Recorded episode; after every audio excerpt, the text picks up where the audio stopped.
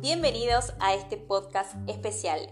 El día de hoy vamos a conmemorar a nuestro patriota Martín Miguel de Güemes. Nuestro protagonista nació el 8 de febrero de 1785 en la provincia de Salta, proveniente de una familia adinerada que le brindó una educación privilegiada.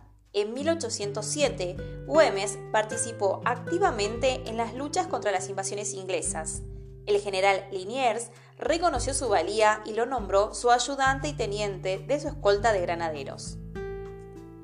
Hacia 1810, Güemes se mostró fervientemente a favor de la emancipación española y se enfrentó a las tropas realistas en el Alto Perú. En 1811 logró proteger la retirada de Pueyrredón, un hecho que lo catapultó a la fama. Los ataques constantes de los españoles en su intento de recuperar el territorio del Río de la Plata provocaron la presencia intermitente de tropas realistas en varias provincias y ciudades. En 1814, el general realista Ramírez de Orozco ocupó Jujuy, pero Güemes no se dejó intimidar. Formó un ejército y logró una victoria decisiva que obligó a las tropas españolas a retroceder nuevamente hacia el Alto Perú.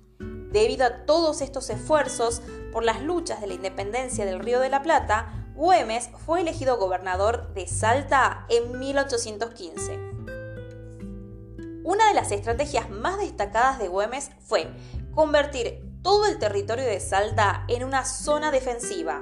Para lograrlo, formó varias partidas guerrilleras compuestas por vecinos dispuestos a defender su tierra, Gracias a la eficacia de su caballería y a estas unidades guerrilleras, logró frenar y retroceder en múltiples ocasiones las invasiones realistas desde el norte.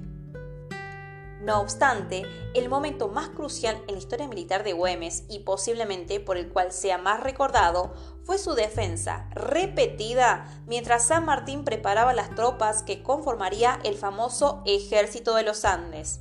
Güemes resistió con valentía las invasiones del realista de la Serna y otros miembros del ejército español.